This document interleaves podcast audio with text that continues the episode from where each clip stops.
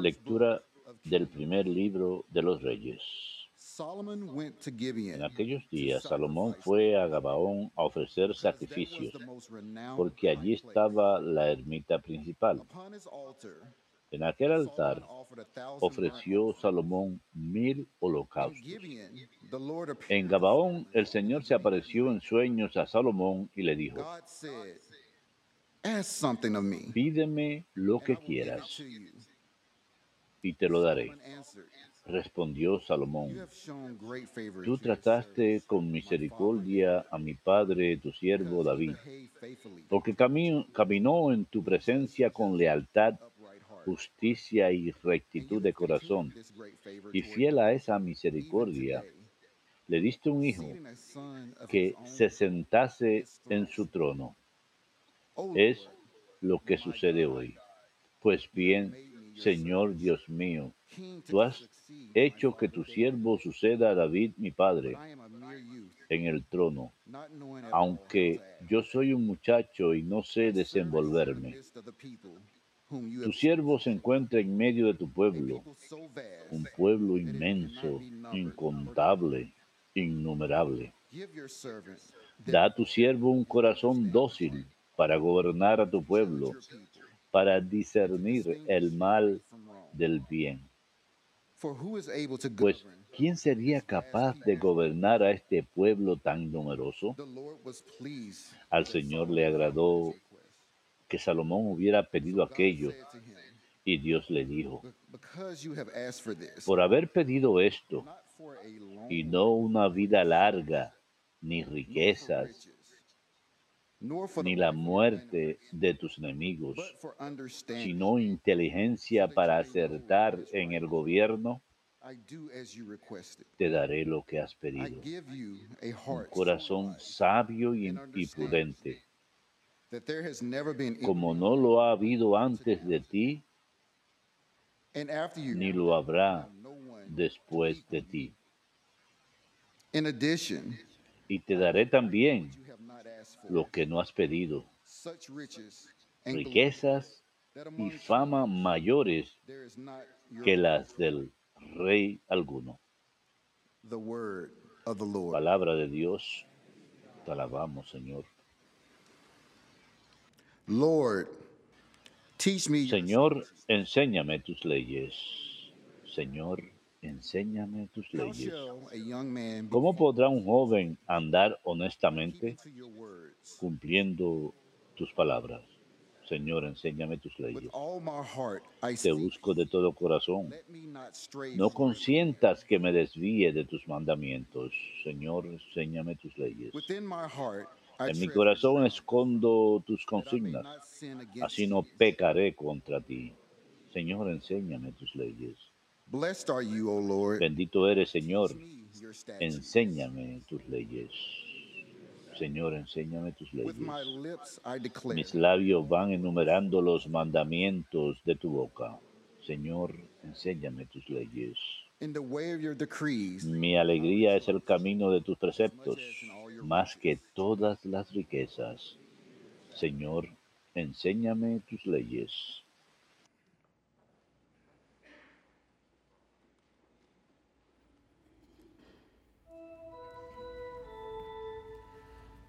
Oh.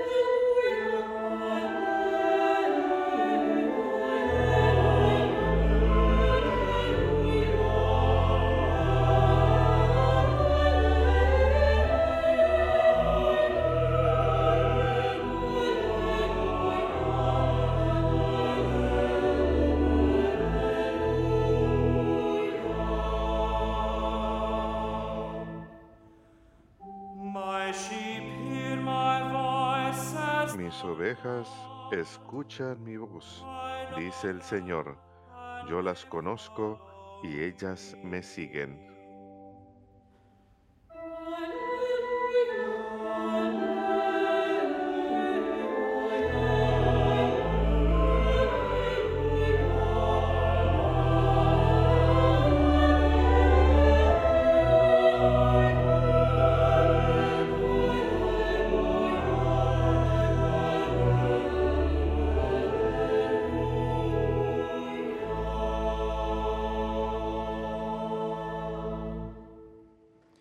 Dominus vobiscum. Et cum spiritu tuo. Lexio Sancti Evangelii secundum Marcum.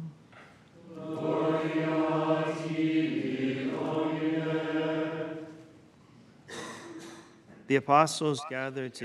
En aquel tiempo los apóstoles volvieron a reunirse con Jesús y le contaron todo lo que habían hecho y enseñado. Él les dijo, vengan ustedes solos a un sitio tranquilo a descansar un poco.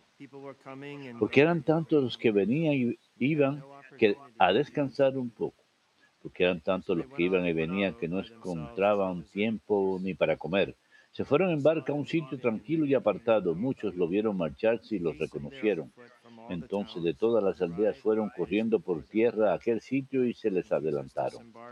Al desembarcar Jesús vio una multitud y le dio lástima de ellos, porque andaban como ovejas sin pastor.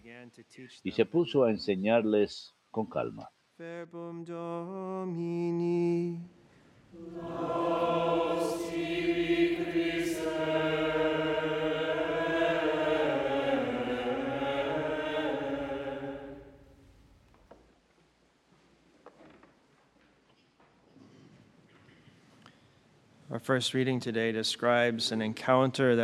En la primera lectura vemos un encuentro que Salomón tuvo con Dios en un sueño. Salomón amaba a Dios y a su pueblo, deseando su bien. Cuando Dios se le aparece, le pregunta qué desea, le- diciéndole que se lo concederá. La respuesta de Salomón es pedirle a Dios el don de la sabiduría para poder gobernar bien a su pueblo y proveer por sus necesidades temporales y espirituales. La respuesta de Salomón está llena de humildad y complace a Dios. Vemos He su said, "O humildad claramente en sus palabras cuando le dice, Señor, Dios, me hiciste tu siervo para que sucediera en el trono mi to padre govern." David, pero no soy más que un muchacho y no sé cómo actuar. Así que escuchamos en el libro de Proverbios que Dios muestra favor a los humildes y Salomón seguro, por seguro tuvo un, corazón lleno de humildad. Le agrada a Dios porque lo hace con un corazón humilde, pidiendo sabiduría, pero haciéndolo con un corazón dispuesto a escuchar, pidiendo la facultad para discernir el bien y el mal y la injusticia de, la, his injus- care de la by God. justicia, So it pues él habría de gobernar el pueblo que Dios le había encargado. No pide una vida larga, ni riquezas, ni la destrucción de sus enemigos. Salomón deseaba y valoraba la sabiduría más que la seguridad y los bienes temporales de esta vida. Salomón parecía tener la voluntad de Dios como su meta principal en esa etapa de su vida. Y le pide no solamente que le had Dios, no solamente le concede sabiduría, sino mucho más que ello. said, "Seek first the kingdom of God, and all Recordemos lo que dijo Jesús en el besides." Sermón de la Montaña. Busquen las cosas de Dios y se les concederá incluso mucho más. Cuando nuestras prioridades están en su orden correcto en nuestras vidas. Recibiremos mucho más. No quiere decir que no debemos rezar pidiendo bienes temporales, las necesidades materiales que tengamos, sino que es un recordatorio de que debemos rogar pidiendo sabiduría y las virtudes para poder seguir la voluntad de Dios. Queremos buscar primero el reino de Dios y esforzarnos por santidad y unión con el Señor. Mirando el ejemplo de la oración de Salomón y la respuesta de Dios a él, de la misma forma pedimos un corazón lleno de comprensión, un aumento en el don de la sabiduría y todos los dones del. Espíritu Santo. Los dones del Espíritu Santo perfeccionan nuestras almas, las inclinan hacia Dios y nos ayudan a responder más prontamente a esas inspiraciones que Dios nos da a diario. Rogamos pues. Por un aumento de esos dones en nuestras almas. En el Evangelio de hoy, el Señor le dice a los apóstoles, vengan conmigo a un lugar solitario para que descansen un poco. El Señor sabía que necesitaban descanso, estaban fatigados. La mejor forma de lograrlo es retirarse de lo ajetreado del mundo y sus propios trabajos y pasar tiempo descansando en su presencia, pasar tiempo con el Señor. Hay un momento para trabajar y un momento para descansar y rezar. Y es verdad que a veces las exigencias de la caridad piden que hagamos sacrificios con respecto a nuestro descanso. Podemos tener un llamado a la virtud heroica. Ya estamos cansados y exhaustos y el Señor nos da la fortaleza para hacer esas cosas, para obrar heroicamente. Y mientras que por seguro debemos estar disponibles para ayudar a otros en sus necesidades, debemos estar vigilantes contra las tentaciones de que estamos demasiado ocupados con nuestras vidas que descuidamos nuestra vida de oración. Ignoramos la necesidad de descansar en la presencia de Dios. Ahí es donde nuestras almas encuentran verdadero descanso con el Señor. Y el peligro es que fácilmente nos podemos enfocar en estar ocupados y empezamos a sustituir nuestra voluntad por la voluntad de Dios. Pensamos que aquellas cosas que nos preocupan a nosotros son las cosas que le preocupan a Dios. Dios nos dice, síganme. Debemos escucharlo a Él cuando tomamos ese tiempo de descanso para alejarnos de todo. Escuchar es lo que la Virgen decía. Escúchenlo, hagan lo que Él les diga. Así que el día de hoy, el Señor nos muestra en el Evangelio que es importante tomar tiempo para descansar, para poder de manera más eficaz cumplir las buenas obras que el Señor nos ha encargado a cada uno. Y es muy importante para nuestras vidas estar arraigados en una vida de oración firme, porque como dijo el Señor mismo en San Juan 15, capítulo 5, separados de mí no pueden nada. Por más que queramos, por más que lo pensemos, no podemos hacer nada separados de Dios. El Salmo 127 escuchamos, a menos que el Señor edifique la casa, en vano trabajan los obreros. Tenemos que estar arraigados en el Señor y es Dios quien saca fruto de nuestras labores. Así que es bueno que mantengamos el enfoque en Él.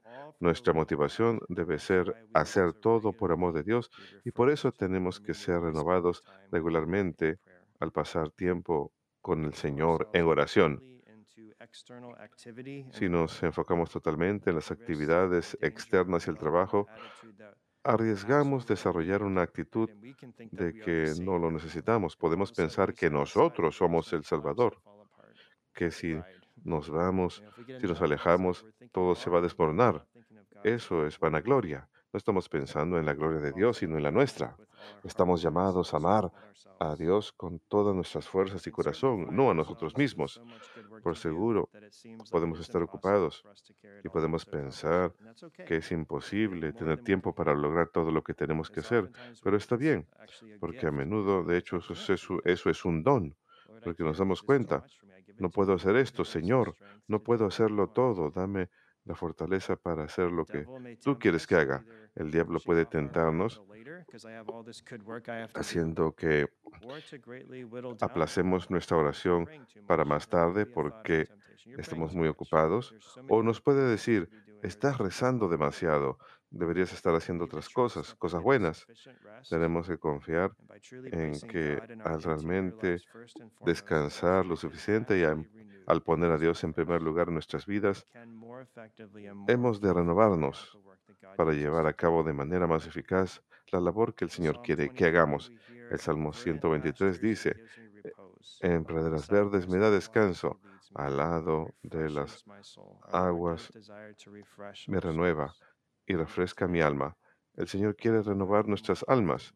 Tenemos que solamente como último recurso, porque esa parece ser la costumbre. Cuando me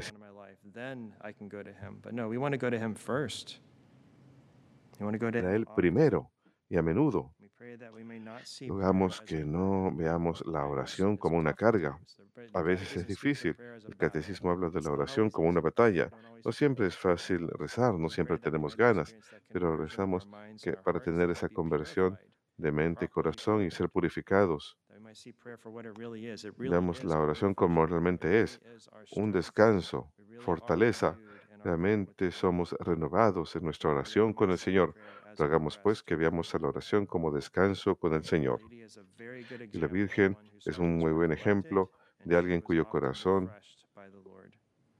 tenía reposo y a menudo era renovada por el Señor. En el Evangelio leemos que ella meditaba todas estas cosas en su corazón. A menudo reflexionaba sobre las enseñanzas y las acciones de su Hijo Jesús. La Virgen no eh, se la pasaba su tiempo ocupada con las actividades diarias. Sabemos que sufrió, especialmente cuando el Señor se perdió en el templo, pero ella no. se desesperó, buscó al Señor y tenía paz. La Virgen, obviamente, es ejemplo de mantener las palabras y enseñanzas y hechos del Señor en su corazón. Pedimos la intercesión de la Virgen el día de hoy para que tengamos un orden similar en nuestras vidas y mantengamos en orden nuestras prioridades y que al ser renovados por el Señor, de manera más eficaz cumplamos su labor y su voluntad en nuestras vidas.